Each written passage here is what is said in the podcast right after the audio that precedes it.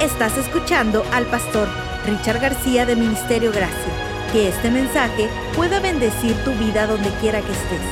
Espera cada lunes un nuevo episodio.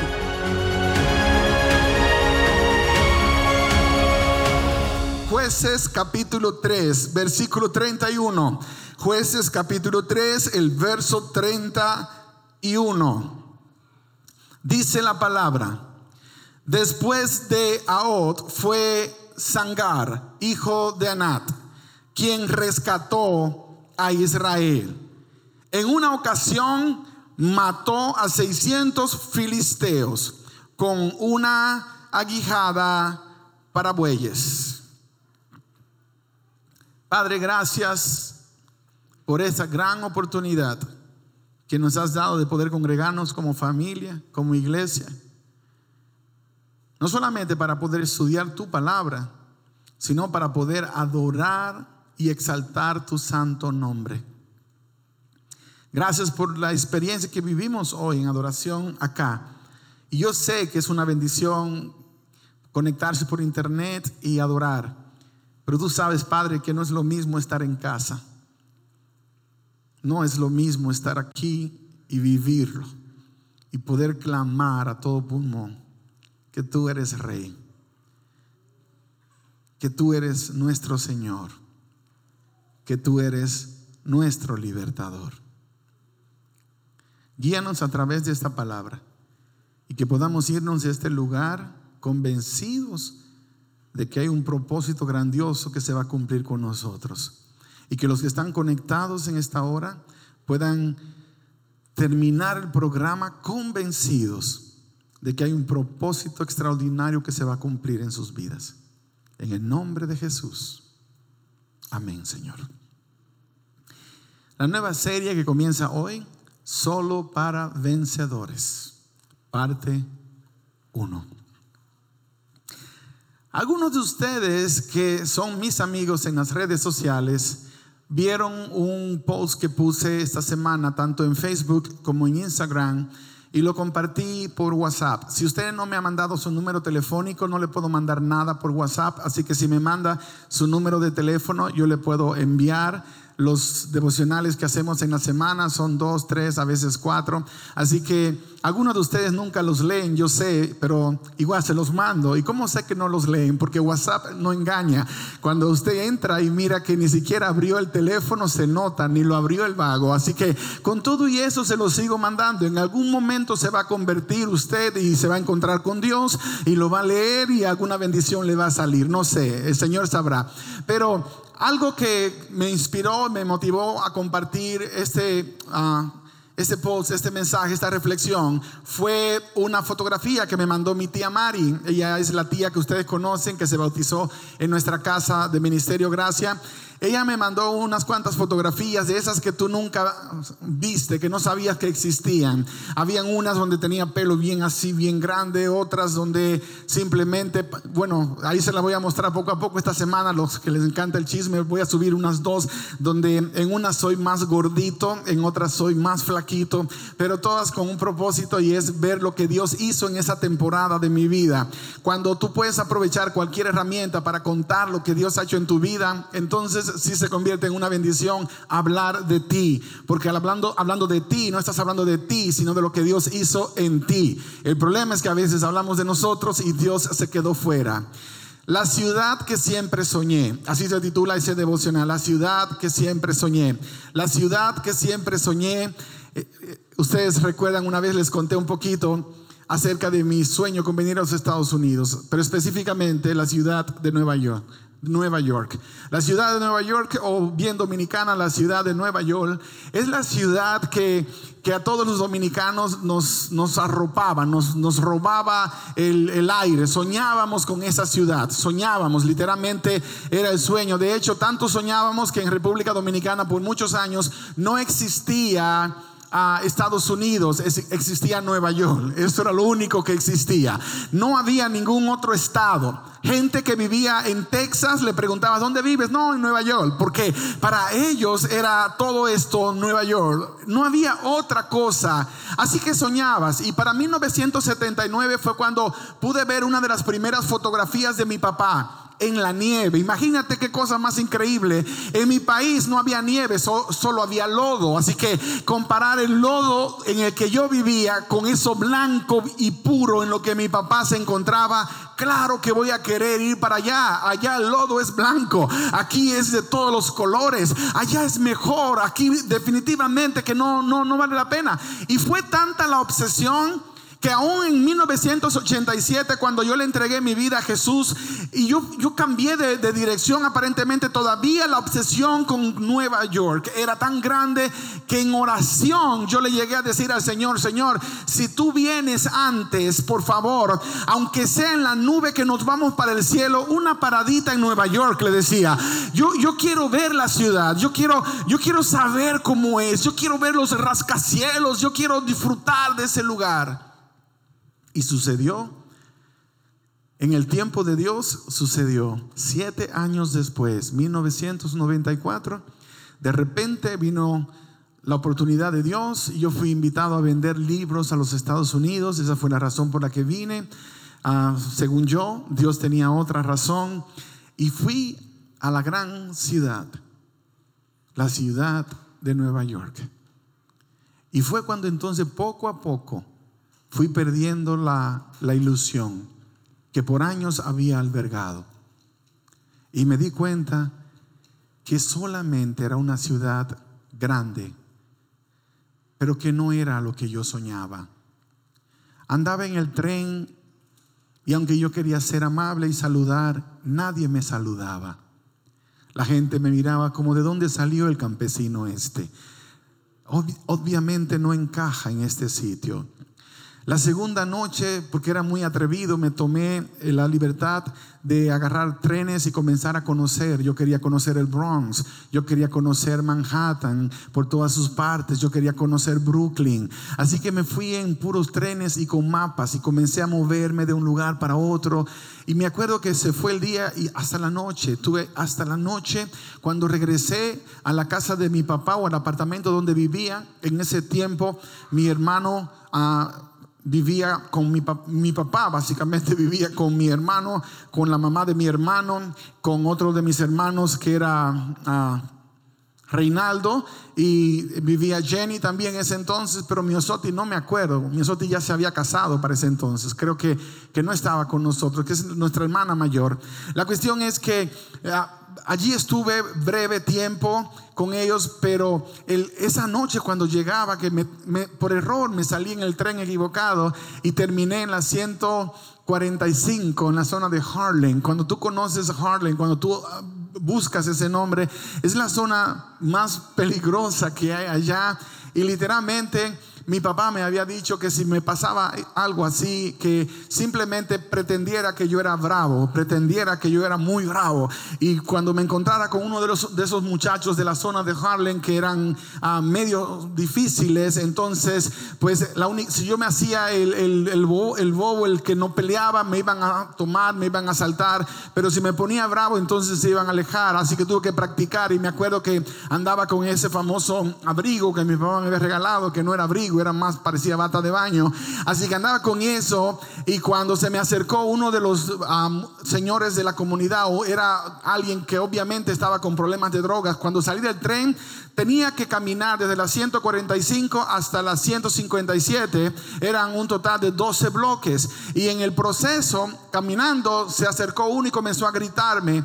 Y cuando comenzó a gritarme, yo sabía que las cosas no estaban muy buenas. Y la única cosa que se me ocurrió fue acordarme de lo que me dijo mi papá. No me acordé de orar para que el Señor mandara al ángel de Jehová y me protegiera. No me acordé de reprenderlo en el nombre de Jesús, sino que yo metí mi mano en el coco como si tuviese una pistola y lo miré y con cara de malo, que no, no creo que se me haga muy difícil hacerla, con cara de malo le dije al tipo, What do you want? Era mi poco inglés y gracias a mi abuela que me mandó a la escuela por un año.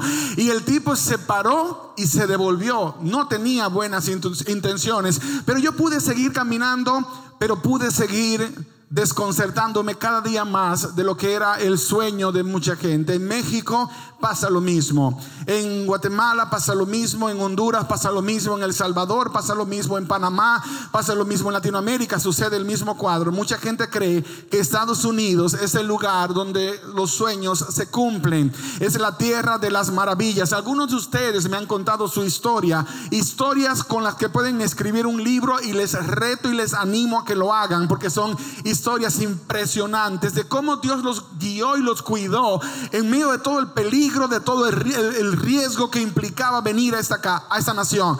Pero vinimos por un sueño. Y si Dios nos ha bendecido. Y si Dios nos ha prosperado, pero no todos han alcanzado ver ese sueño cumplirse. ¿Por qué?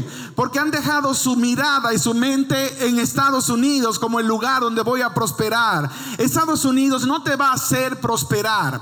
Texas no te va a hacer prosperar. El estado donde vive no te va a hacer prosperar. Ni siquiera la nación en la que tú estás te va a hacer prosperar. Es un cambio de mentalidad. Es un cambio de corazón. Es una manera de cambiar mis objetivos, mis sueños la visión de la vida. Y eso solo sucede cuando Dios toma parte no parcial sino absoluta de mi vida. Cuando yo tengo ese encuentro con Dios genuino, cuando yo entiendo que ahora ya no vivo yo, sino que ahora vive Cristo en mí, cuando comprendo que no soy ciudadano de México o que no soy ciudadano de los Estados Unidos, sino que soy ciudadano del reino de los cielos. Cuando llego a esa comprensión, entonces sí se puede lograr todo sueño que tienes en tu corazón.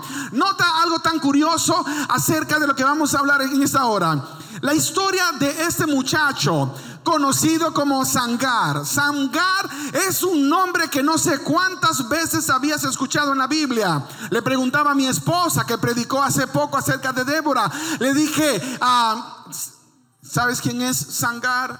Sangar, Sangar. Ni idea. Yo le dije, pues Mañana te vas a enterar, porque si cuéntame, no te voy a contar nada. Mañana te enteras, tienes que ir a la iglesia para que sepas. Sangar es un juez de Israel.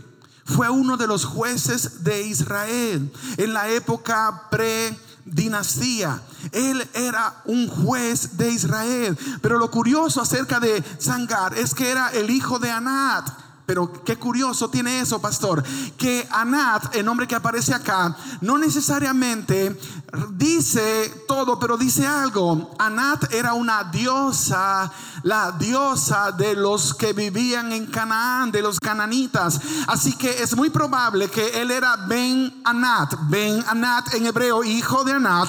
Anat, su papá, había sido consagrado a los dioses cananeos, la diosa de los de, de la guerra. Él era un descendiente de extranjero.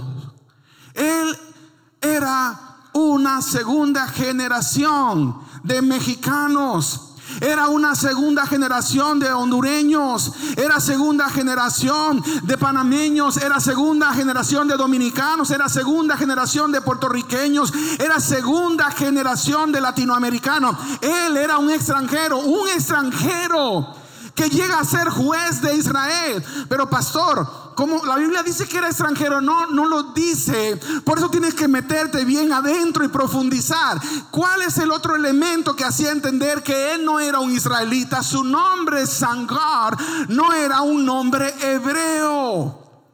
Era un nombre típico de Canaán, de la zona de aquellos que no tenían temor a Dios. Y sabes, el significado de su nombre era extraño extraño. Sangar equivalente a un extraño. Ese es uno de los significados que encontré.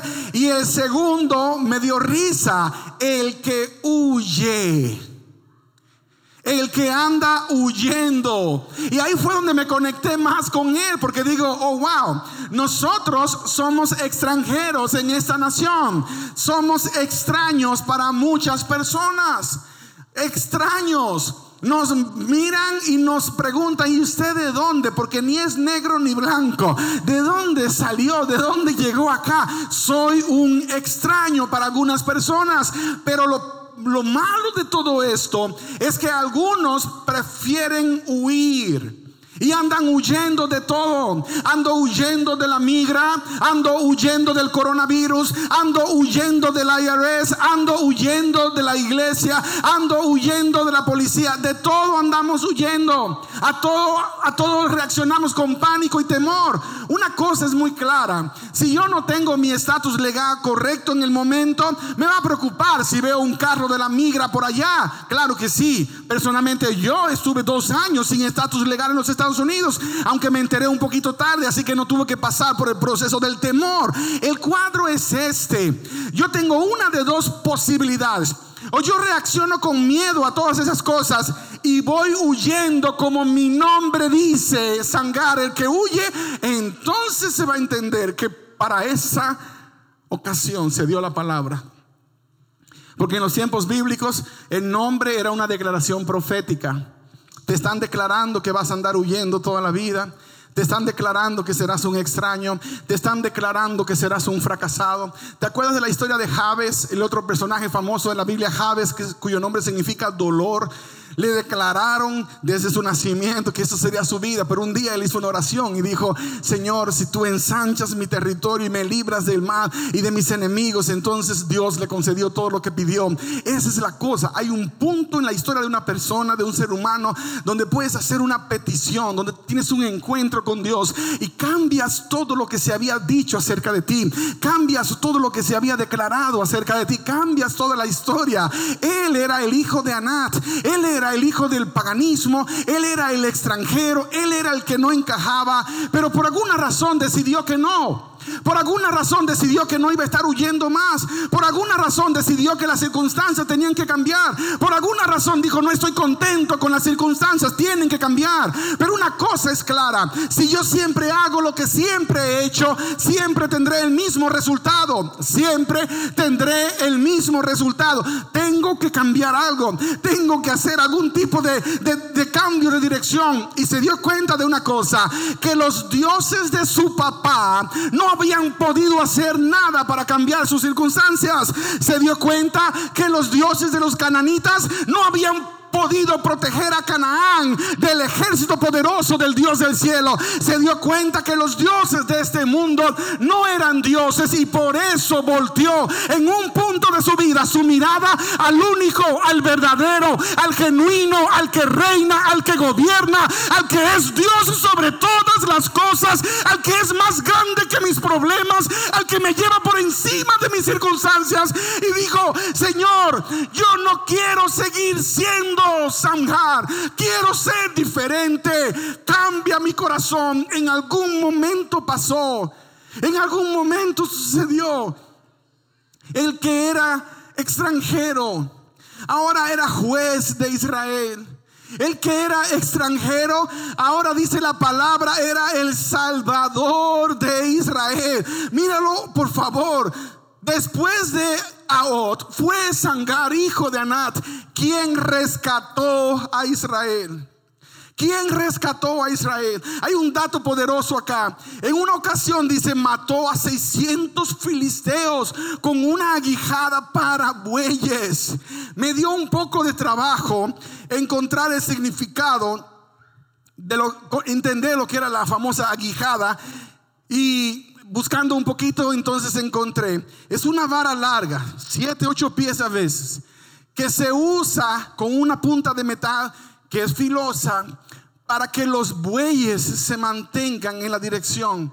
Por si acaso se te quieren ir encima, por si acaso quieren abandonar. Lo que dice que es muy probable que Sanjar era agricultor, trabajaba la tierra su trabajo era con la tierra. Y él no aparece en ninguna otra parte, excepto unos dos capítulos después, un versículo que, que voy a leer más adelante. Pero él algo aprendió en el proceso. Él sembraba y se dio cuenta que cuando sembraba, luego lo que venía se multiplicaba. Si yo siembro maíz, voy a tener los, los elotes esos sabrosos y voy a poder multiplicarlos. Si yo siembro, cosecho trigo en multiplicación.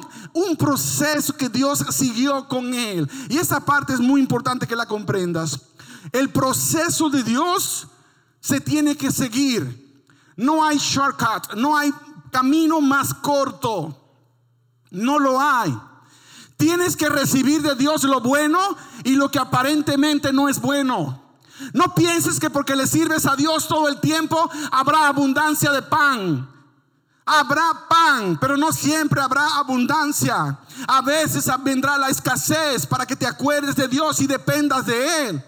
Dios usará diferentes medios para prepararte para cumplir el propósito que tiene para con tu vida. Aunque los seres humanos declararon y apostaron de que no lo ibas a lograr, Dios declaró otra palabra en el momento que le entregaste tu corazón. Dios declaró un camino nuevo, Dios declaró un propósito nuevo, Dios declaró un proyecto nuevo para tu vida. Pero tienes una de dos, o le crees a los padres o a los seres humanos que estaban a tu alrededor o le crees a Dios. Tienes que escoger cuál de las dos alternativas. O le creo a los seres humanos o le creo a Dios. Obviamente el agricultor le creyó a Dios y en un momento de su vida, nadie sabe cómo, tuvo que matar 600 filisteos. Le busqué la vuelta a esto. ¿Cómo mató 600 filisteos? ¿Cómo los mató? A lo mejor existían ametralladoras en aquella época y nadie nos dijo nada y comenzó a ametrallar y, y tumbó y derribó y tumbó y derribó. ¿Cómo los mató? Y buscando, rompiéndome la cabeza, a lo mejor al estilo Bruce Lee. Hace poco vi la película otra vez de IP Man, una película de karate que me encanta. Le contaba a mi esposa que cuando íbamos al cine a ver las películas de karate en mi país, eran dos películas por una y no era ilegal, te daban dos por una. Así que veías una de karate y veías otra de acción y salíamos los 200 niños y todos parecíamos chinos karatecas afuera, practicando lo que habíamos aprendido con Bruce Lee y con Jackie Chan y todos esos tipos. Así que cuando veo una de esas películas me emociono porque ahora veo al chino que se para frente a la pantalla y comienza a pelear y a tirar ya, ya, ya, ya. Así que emocionante el cuadro. Un karateca puede tumbar a varios. Y me la puse a imaginar, IP Man, el tipo que fue que enseñó a Bruce Lee, cuánta gente golpeó, con cuántos pudo, pero 600, no, jamás, no puede. Me acuerdo cuando jugaba la cinta de Nintendo, algunos de ustedes que conocen el Nintendo, porque es de la generación nuestra, los jóvenes, el Nintendo tenía una cinta que era la cinta de, boxeo de Mike Tyson, cuando Mike Tyson nunca había sido derrotado. Y cuando mirabas ese animal peleando, pero Mike Tyson no podría tumbar a 600, alguien le va a pegar. Solamente lo vemos en las películas. Usted ha visto cómo son más o menos las películas. Hay 10 contra uno y entonces pone que derrotó a los 10, pero los otros 9 estaban esperando hasta que golpeara. Si fuéramos 10, le caemos encima a los 10 y de alguna manera lo vamos a derrotar, pero no. La película lo pone bonito. Él está peleando con este y el otro está allí listo para que cuando termine, si le vas a entrar, le entras como ejército, como equipo. No le encontré la matemática. No le encontré la lógica. Con esa vara, oye, como que mató a 600 filisteos que eran unos guerreros bravos. Bueno, pastor, acuérdese de Sansón, pero eso era sobrenatural. Sansón era algo sobrenatural. Ese era un ser humano como tú y como yo, era un agricultor. Ese era el agricultor que en el tiempo de crisis, cuando Israel volvió a caer en esclavitud, se levantó el agricultor para liberar a Israel y mató 600. Pastor, ¿y cómo los Descubrí esto al final, después de darle mucha cabeza. Mató 601 por uno. No sé si fue en fila, pero los tuvo que haber matado uno a uno. Porque no se matan 600 de golpe a menos que tengas una bomba para tirar. Y esa es una enseñanza que comprendí.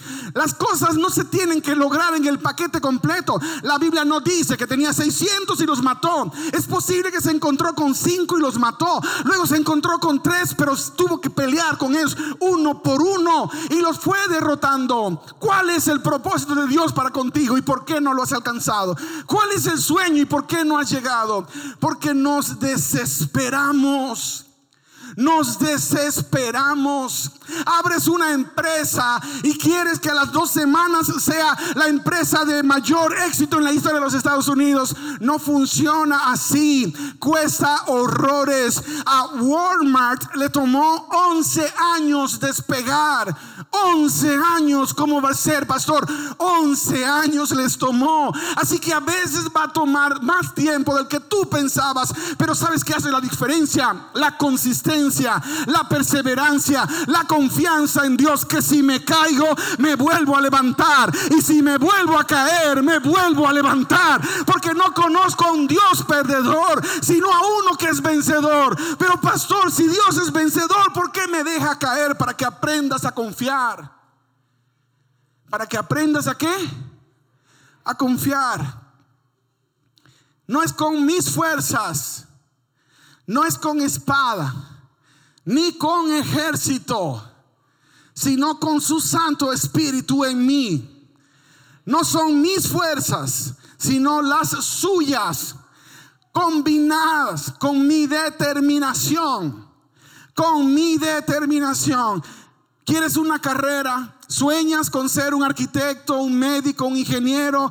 Sueñas con ser un, un, corredor de bolsas de valores, un financista grande. ¿Sabes cómo lo vas a lograr?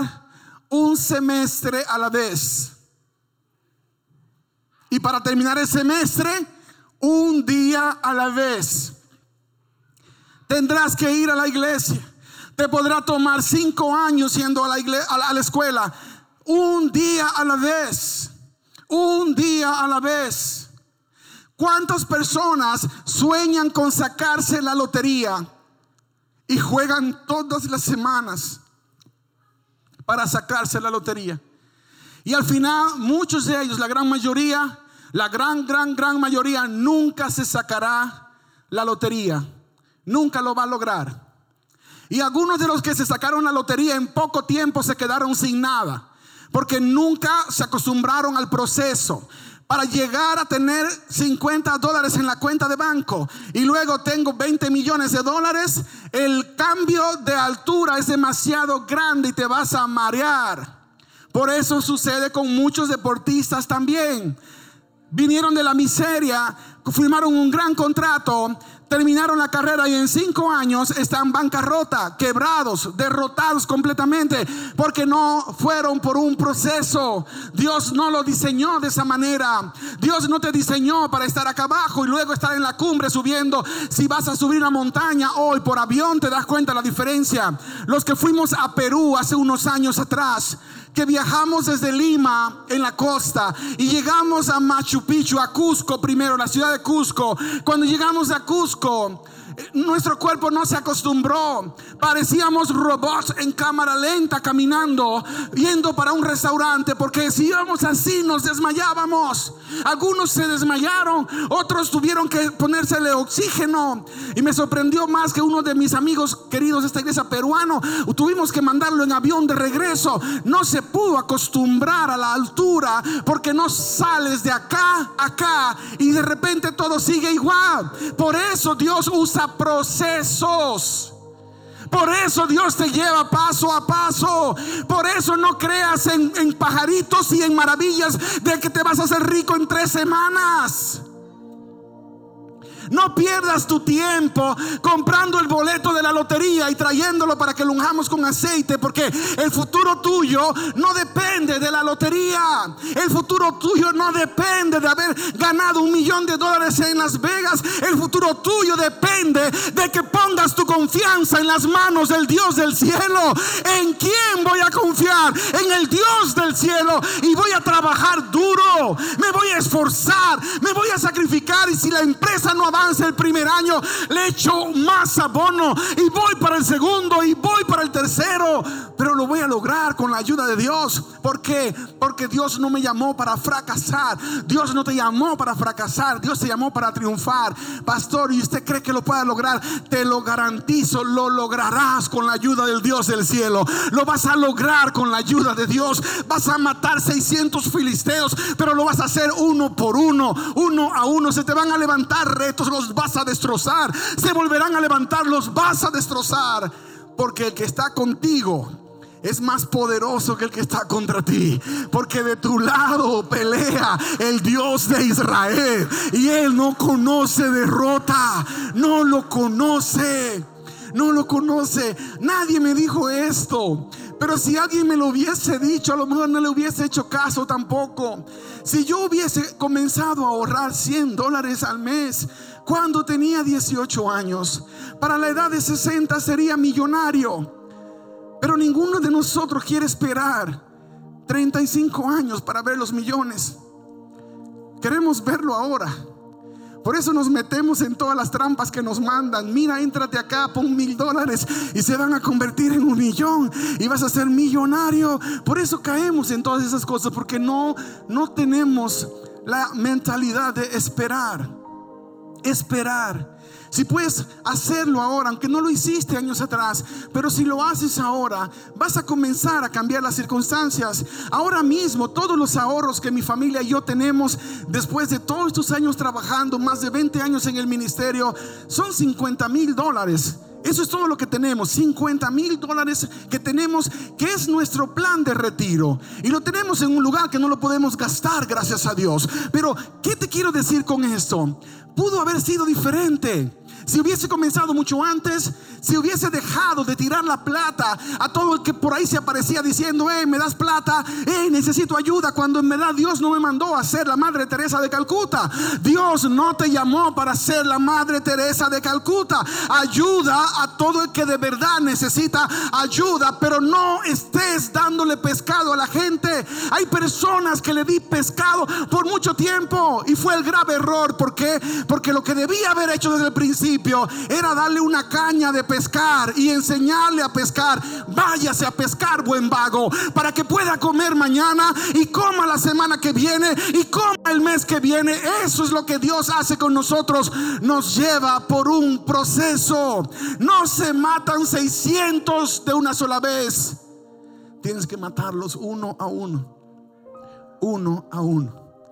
Pero si una cosa es real, es que tienes que vencer primero tu propio miedo, tu propio miedo. Ahora mismo estamos viviendo una temporada en los Estados Unidos de miedo, de miedo. Desgraciadamente yo tengo que ver las noticias para saber qué es lo que las noticias están vendiéndole al pueblo, pero no las estoy comprando. En el 2017 aquí en Texas murieron 45 mil personas del corazón, 40 mil murieron de cáncer. 10 mil de un ah, derrame cerebral, 10 mil 763 en accidentes, 10 mil 650 enfermedades crónicas uh, respiratorias, 9.545 de Alzheimer, 5.832 diabetes, uh, 4.268 de septicemia, 4.256 kidney disease, 4.107 problemas crónicos del hígado. Hoy día nadie se muere de nada de eso, porque todos los que se mueren se mueren de coronavirus. Todos los días los reportes, su única cosa que les interesa es que se ponga coronavirus como causa de muerte. Si fue un problema de diabetes que se puso complicada, no murió de coronavirus. Todo, ¿por qué? Porque también eso trae fondos federales. Mi iglesia querida, no significa eso que no tenemos que cuidarnos. Cuídese, póngase su máscara, mantenga distanciamiento social. Pero antes de creerle a las noticias, créale al Dios Todopoderoso. Antes de creer al sensacionalismo político, créale a Dios, por favor. Por favor, créale a Dios. Mi trabajo es decirle a ustedes eso. Créale a Dios. Créale a Dios. ¿Sabe usted cuánta gente está muriendo espiritualmente por no poder venir a la iglesia? ¿Sabe usted cuánta gente ya no volverá a la iglesia, incluyendo la nuestra, porque este tiempo de separación los derrumbó espiritualmente? A lo mejor ni idea tienes de esto. Antes que se muera un hijo espiritualmente, prefiero que se muera físicamente. Porque si se murió espiritualmente, perdió la eternidad. Si se murió físicamente, pero murió en Cristo, tiene la vida garantizada. Eso es lo que dice la palabra de Dios. Puede alguna persona pensar que soy un fanático religioso. Alguno puede pensar que soy un sensacionalista o que no me preocupa lo que le está pasando a los demás. Me preocupa y claro que me preocupa. Hay un hermano muy querido que les mencioné hace un rato. Hace unas semanas atrás, él pasó por el proceso ya un mes atrás del coronavirus. Y hoy cuando estaba allí, qué bendición que la primera persona con la que se encontró fue conmigo y con Isaac. ¿Y sabes quién fue el que fue a darle un abrazo y a saludarlo? Fue Isaac que lo fue a saludar. ¿Y qué harías tú cuando dice, oh, pero ese es el hermano que hace un mes tuvo coronavirus? El hijo del pastor lo vaya a saludar. No podemos vivir como si fuéramos animales que ahora no podemos ver al hermano. A todos nos dio gripe bien mala. A todos quizás nos dio el flu en algún momento y pudimos haber muerto. Es posible que más de uno de nosotros pasó por el proceso y pudo haber muerto, pero no lo estás.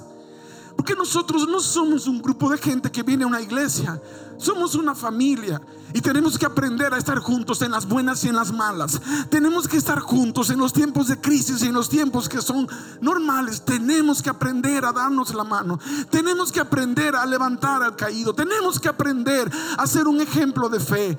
Dios nos mandó a eso, a ser un ejemplo de fe. Y si tengo que arriesgar mi vida por uno de ustedes, ese es mi llamado. Esa es mi responsabilidad y no la voy a cambiar ni la voy a abandonar.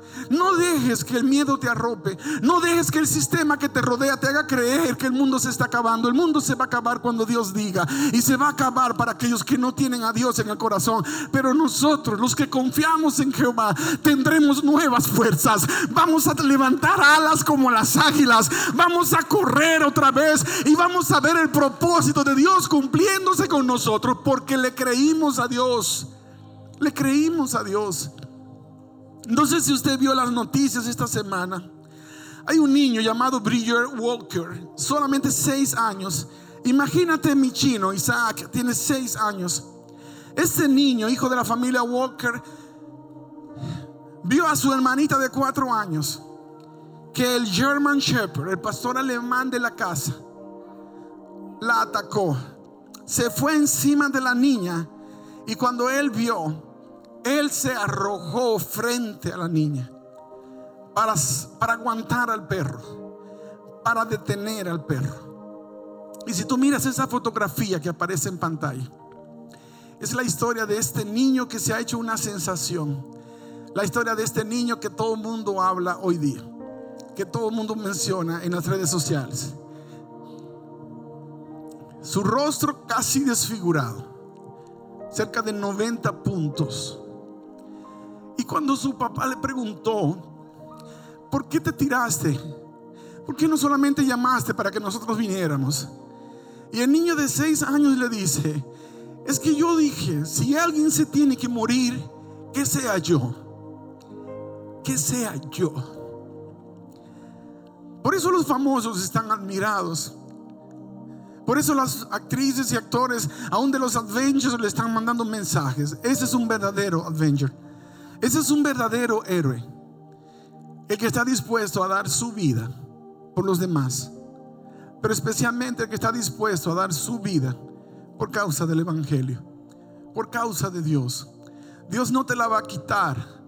Así como Abraham cuando fue a entregar a su hijo Isaac en el altar en el momento que Abraham pensó que iba a matar a su niño, Dios le dijo, no, no lo toques. Pero Dios quiere probar tu nivel de fe. Dios quiere probar mi nivel de fe. Mateo capítulo 16, verso 25 y termino con este pasaje. Porque todo el que quiera salvar su vida, la perderá. Y todo el que pierda su vida por causa de mí, la hallará. Hombres y mujeres de Dios que están dispuestos a sacrificar todo por causa del Evangelio. Yo no te estoy diciendo que no tendrás que enfrentar el valle de sombra de muerte, pero si no te expones y sales de tu casa, tu cuerpo no va a poder lidiar con el virus cuando te encuentres finalmente con él, porque tarde o temprano te encontrarás con él. Tarde o temprano te encontrarás con él. Hoy tenemos 70 mil casos de positivos en Estados Unidos. Pero el número de muertes es muy diferente al principio, cuando morían 3 mil en un día. Ahora no hemos llegado todavía ni siquiera a mil muertos, pastor, pero son mil muertos. Todos los días se va a seguir muriendo gente, haya virus o no, por el virus o por otras cosas. Pero lo que Dios no quiere es que tú te mueras de miedo. Lo que Dios no quiere y este mensaje va para el cuerpo de Cristo, porque tengo amigos pastores en diferentes países del mundo enfrentando la misma crisis, la crisis del miedo. Si tu iglesia ya está abierta y se reabrieron las puertas del santuario para que Dios sea glorificado, entonces levántate como guerrero, levántate como guerrera y ve y darle gloria y honra al Dios que te dio salvación y al que te dijo que no te va a desamparar, que te va a sustentar con la diestra de su justicia. La semana que viene es día de celebración. Y yo te invito a que nadie te robe ese momento y ese tiempo. Trae tu máscara, tráela. Es algo que queremos que todos tengan. Pero si tú eres de los que no puede tener una máscara por dos horas mientras estás sentado, por favor, quítatela. Porque este lugar no debe ser una tortura para ti. Debe ser un lugar donde vas a disfrutar la presencia de Dios. Yo tengo que quedarme con ella. La semana pasada estuve en Arizona y la máscara en el avión es obligatoria. A veces tenía que sacar un poquito para agarrar aire porque me estaba ahogando ahí dentro. Pero me voy a sujetar a las, reglas, las reglas y a las leyes. Si usted no lo sabía, en la iglesia no es obligatorio usarla. No es obligatorio usarla. Es un asunto que le recomendamos que lo haga cuando está aquí. Pero quiero que usted tenga claro una vez más en el nombre de Jesús que si lo que más le importa es cuidar su vida, la perderá. Pero si usted está dispuesto a confiar en Dios, la salvará. La salvará. Ponga su confianza no en lo que le dijo el pastor, en lo que dice la palabra de Dios, en lo que dice Dios. Y les garantizo una cosa, todo esto que estamos viendo a nuestro alrededor, esto también pasará. Todo esto pasará, mas su palabra no pasará. No pasará. Padre, muchas gracias por darnos este tiempo para poder meditar en tu palabra. Gracias por la historia de Sangar. Ayúdanos a tomar como ejemplo de inspiración y que podamos cambiar lo que los demás han declarado y que solo se pueda cumplir lo que tú has declarado sobre nuestras vidas. Bendigo a cada hijo, a cada hija, no solamente acá, sino los que están conectados a través de las redes sociales, a través de YouTube, a través de nuestra página. Sé con ellos, abrázalos, bendícelos, muéstrales tu amor y tu bondad, pero sobre todas las cosas, dales paz de que todo va a estar bien, porque tú estás en control. En el nombre de Jesús. Amén, Señor. Gracias por escucharnos. Puedes hacer que esta palabra llegue a otras personas ingresando a ministeriogracia.org slash donaciones.